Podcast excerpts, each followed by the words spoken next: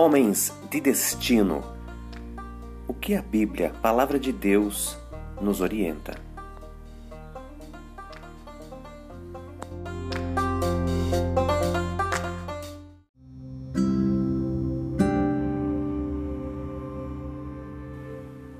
Você está pronto para sair do cativeiro? Esta foi a dura realidade quando os primeiros exilados israelitas voltaram para casa depois de 70 anos de escravidão na Babilônia. Seus olhos se encheram de lágrimas ao contemplarem a desolação e o caos, diante da necessidade de recomeçar.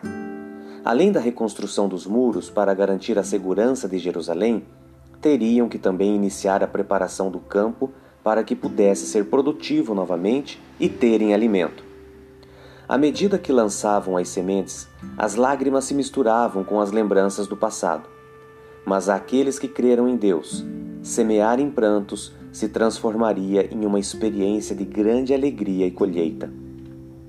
Que suas fraquezas como homem sejam convergidas em total dependência e confiança em Deus, para que suas lágrimas sejam transformadas em brados de júbilo e alegria em sua colheita, como um homem de destino.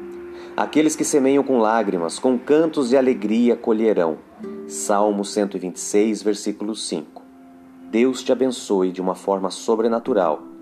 Fique bem na presença do Pai.